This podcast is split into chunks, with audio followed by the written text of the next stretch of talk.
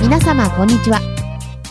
この度はアロマでリラクゼーションを選んで聞いていただきありがとうございます。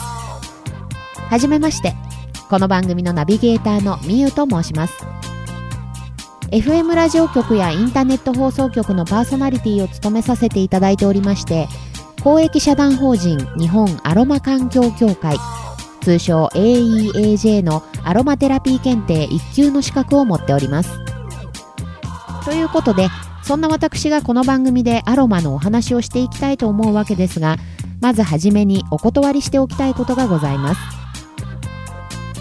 この番組ではアロマが体や心にもたらす影響についてお話しすることが多々あります。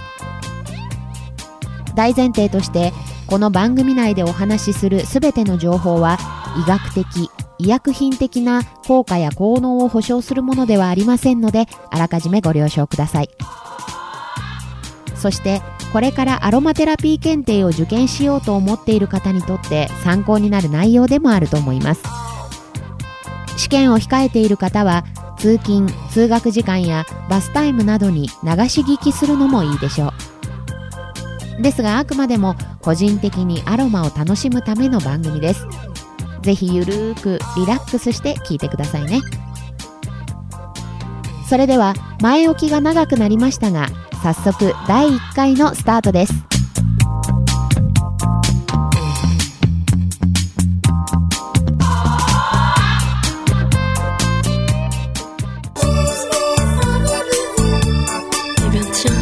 アロマでリラクゼーション。この番組は名古屋市天白区平張駅徒歩2分のプライベートリラクゼーションサロンアンティークの提供でお送りいたします。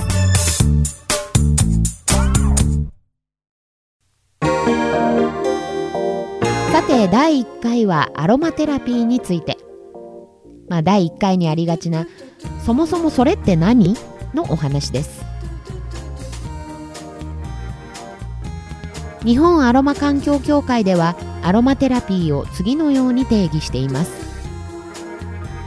アロマテラピーとは精油を用いてホリスティックな観点から行う自然療法である。全くのアロマ初心者の方にはさっぱりわけがわからないと思いますので解説していきましょう。まず精油を用いてとありますがこの精油についてです。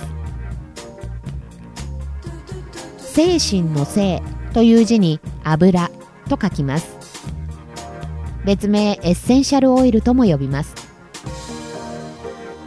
精油というのは植物の花葉っぱ花皮樹皮根っこ種子樹脂などから抽出した天然の素材で有効成分を高濃度に含んでいる揮発性の芳香物質です。どこの部分から抽出されるのかは植物によって異なりますが各植物によって特有の香りと機能を持っていてアロマテラピーの基本となるものです。要するにアロマのいい匂いというのはこの精油の香りだということです。続いてホリスティックな観点とありますがこのホリスティックというのは英語で全体的なという意味があります。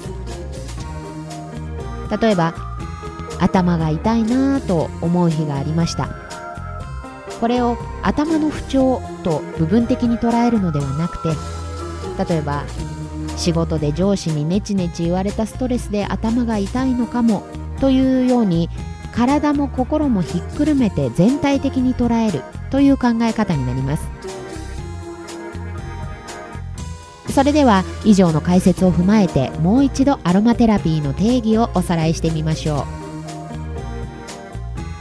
う。アロマテラピーとは精油を用いてホリスティックな観点から行う自然療法である。